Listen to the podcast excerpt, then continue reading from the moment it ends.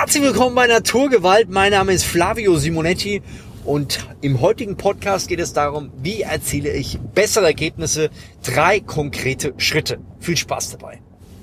Ja, wenn es darum geht, bessere Ergebnisse zu erzielen, dann muss man ja gucken, dass etwas passiert. Albert Einstein hat ja mal gemeint, ähm, etwas anderes zu erwarten, aber das Gleiche zu tun, ist ja so ein bisschen Idiotie. Mit meinen Worten gesagt. Also, wenn man etwas wenn man Ergebnisse erzielen will, andere Ergebnisse, bessere Ergebnisse, muss man auch etwas ändern. Und ich möchte dir heute drei konkrete Schritte zeigen, die wirklich gut funktionieren und die dir helfen, bessere Ergebnisse zu erzielen. Der erste Schritt ist Reverse Engineer heißt, sagen die Amis dazu. Und zwar fängst du an, etwas zurück zu, ähm, schaust dir etwas an und überlegst, wie es, ähm, was die Schritte davor waren die Ingenieure machen es ja oft so, ähm, ja, ähm, sieht und hört man bei Mercedes, die kaufen sich dann Tesla und äh, bauen dann alle Einzelteile und gucken, welche Teile verwendet wurden, wie die Teile dann aufgebaut sind. Ähm, und das ist eine, eine spannende Idee, zu sagen, ich schaue mir diesen Prozess an, der vorher gemacht wurde und wenn ich weiß, wie der abläuft, kann ich den nachbauen. Also zu überlegen, was sind denn da die konkreten Schritte, was ist denn das, was ich umsetzen kann? Und man kann da ganz konkret vorgehen, man kann sagen, okay, was weiß ich, ich möchte jetzt ein Speaker werden, ich möchte gucken, wie ich äh, vor Leuten spreche, ich möchte gucken, wie ich da besser werde. Reverse Engineering heißt dann, ich fange an, einen ähm, bekannten Sprecher zu nehmen, den ich äh, gut finde und versuche dann beispielsweise anzufangen, seine Bücher zu lesen, versuche äh, ihn am Anfang nachzuahmen und versucht zu ähm, entweder Direktkontakt zu ihm aufzubauen oder versucht ähm, herauszufinden, wie die Schritte vorher waren und versucht die nachzubauen. Das ist ein ähm, eine konkrete Möglichkeit, um den Erfolg zu vergrößern und zu maximieren. Und das kann ich euch auf alle Fälle mal empfehlen, wenn du es so nicht machst, zu überlegen, was will ich konkret erreichen, in welchem spezifischen Bereich, wer ist darin gut, welche Schritte ist er vorher gegangen, was haben sie hm, gemacht und was kann ich davon umsetzen. Thaddeus, Freund von mir, hat mal ein cooles Beispiel gebracht und zwar hat er gesagt, ähm, wenn du zum Beispiel Weltmeister werden willst, musst du erstmal gucken, was hatten denn all die Weltmeister vorher gemeinsam? Was waren die Gemeinsamkeiten? Was haben sie alle ähnlich gemacht? Und dann zu schauen, was passiert. Beispielsweise, wer wurde denn vorher Weltmeister? Okay, die Mannschaft, Brasilien, okay, ähm, Italien, okay, Frankreich, okay, was sind die Gemeinsamkeiten? Lag es am Trainer? Was hat der Trainer? Haben die Trainer Gemeinsamkeiten gehabt? Lag es an den Spieler? Lag es an den Erfahrungen? Lag es am Alter? Und dann fängst du an und baust alles Mögliche und guckst dir die Sachen an, machst dir, äh, wie sagt man, sezierst. Ja, ich bin Biologielaborant. Ich ähm, ähm, sollte mal äh, sezieren, sezieren, also ähm, sozusagen eine Maus aufschneiden und anschauen. Das habe ich nicht gekonnt, hat dann jemand anders für mich gemacht. Äh, habe ich ganz schlau inszeniert, ohne zu zeigen, dass es nicht so mein Ding war. Aber im Endeffekt das aufzuarbeiten. Und dann findest du irgendwann heraus, krass, ähm, die Weltmeister der letzten so und so viele Jahre waren alle ziemlich alt. Ja, woran lag das? Und dann fängst du weiter an zu fragen und sagst, okay, alles klar, hm, interessant, die waren nicht nur alt, sondern sie waren alt und hatten viel Erfahrung.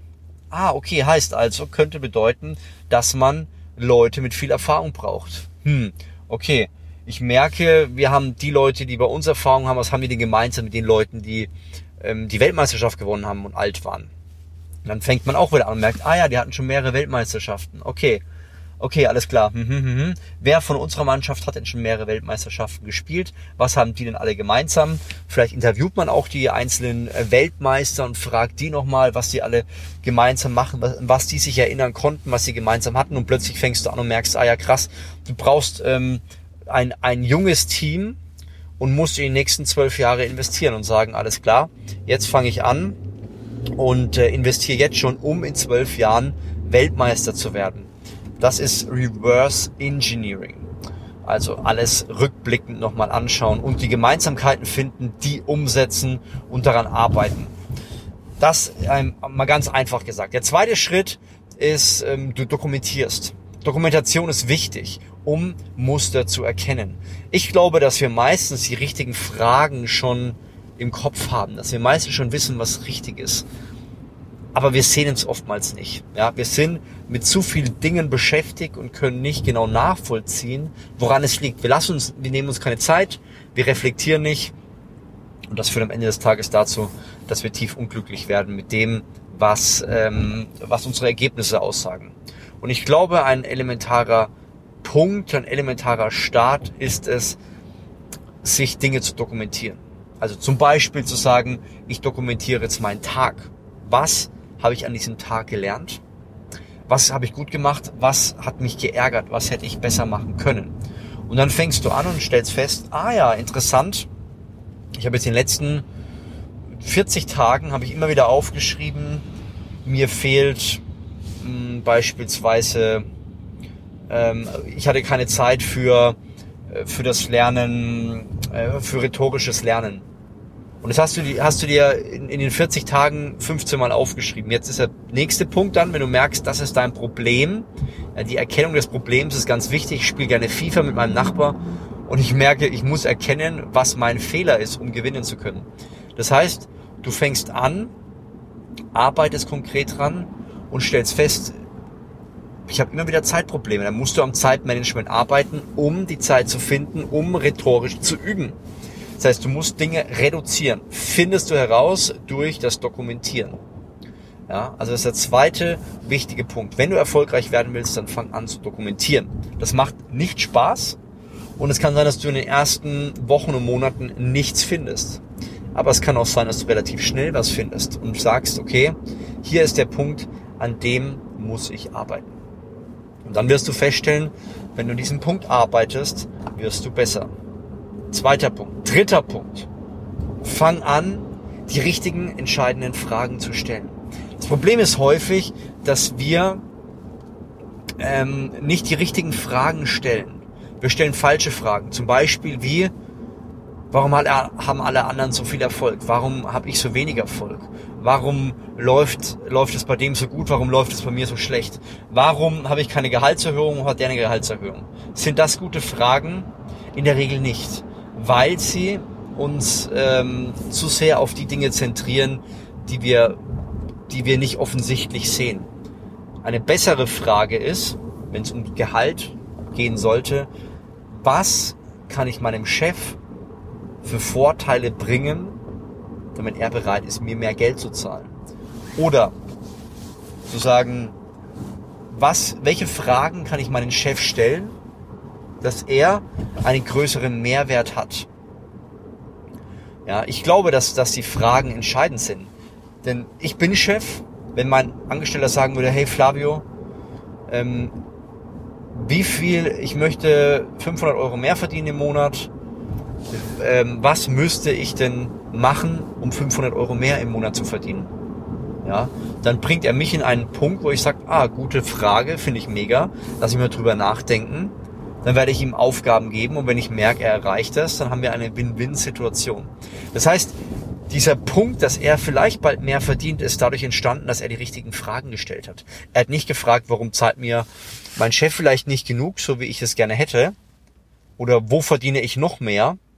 Das kann auch ein Punkt sein, aber er kann, du kannst an einem bestimmten Ort mehr verdienen, kannst Spaß haben, Freude haben. Wo verdiene ich mehr, kann dazu führen, dass du in einem Job arbeitest, der keinen Spaß macht. Aber wenn du dann mit deinem Chef beispielsweise redest, sagst, meine Idee, meine Frage ist, wie kann ich meinem Chef maximal Mehrwert bieten, hast du eine extrem gute Frage gestellt.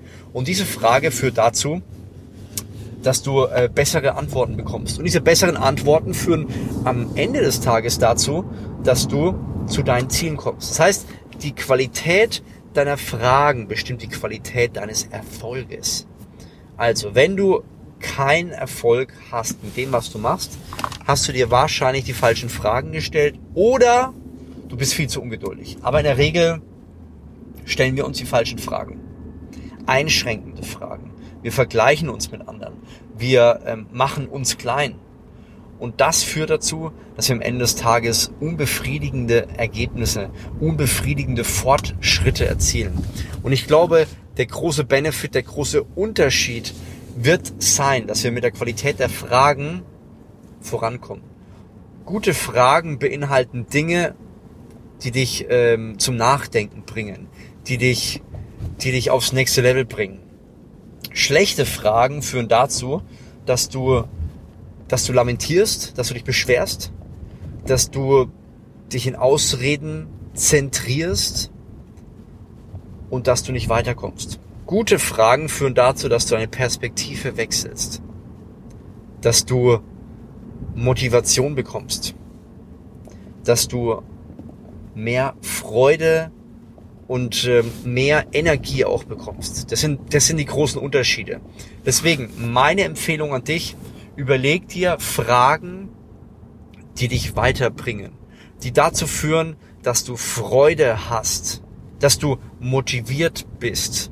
Eine gute Frage kann sein, zum Beispiel, was waren die besten, die besten drei Tage im vergangenen Jahr? Ja, könnte eine gute Frage sein. Und dann kannst du sagen, wie kann ich diese drei Tage häufiger im Jahr wiederholen? Schon hast du eine gute Frage gestellt, die dich konkret einen Schritt weiterbringt. Du siehst also, wir können aufs nächste Level kommen mit diesen drei Methoden, mit denen wir heute gesprochen haben. Also erstens Reverse Engineering, also dass wir rückläufig arbeiten und die Sachen genauer anschauen. Der zweite, ähm, ja, dass wir uns die entscheidenden richtigen Fragen stellen und das dritte, dass wir ein Protokoll führen über die Dinge, die wir machen. Und dann wirst du feststellen, dass du deine Ergebnisse verbesserst. Das Einzige, was am Ende passieren kann, dass du unter Aufschieberitis leidest, leidest und dadurch nicht zu den Ergebnissen kommst, die du wünschst, weil du einfach aufschiebst. Aber in der Regel wirst du durch diese drei Methoden herausfinden, was deine nächsten Schritte sind.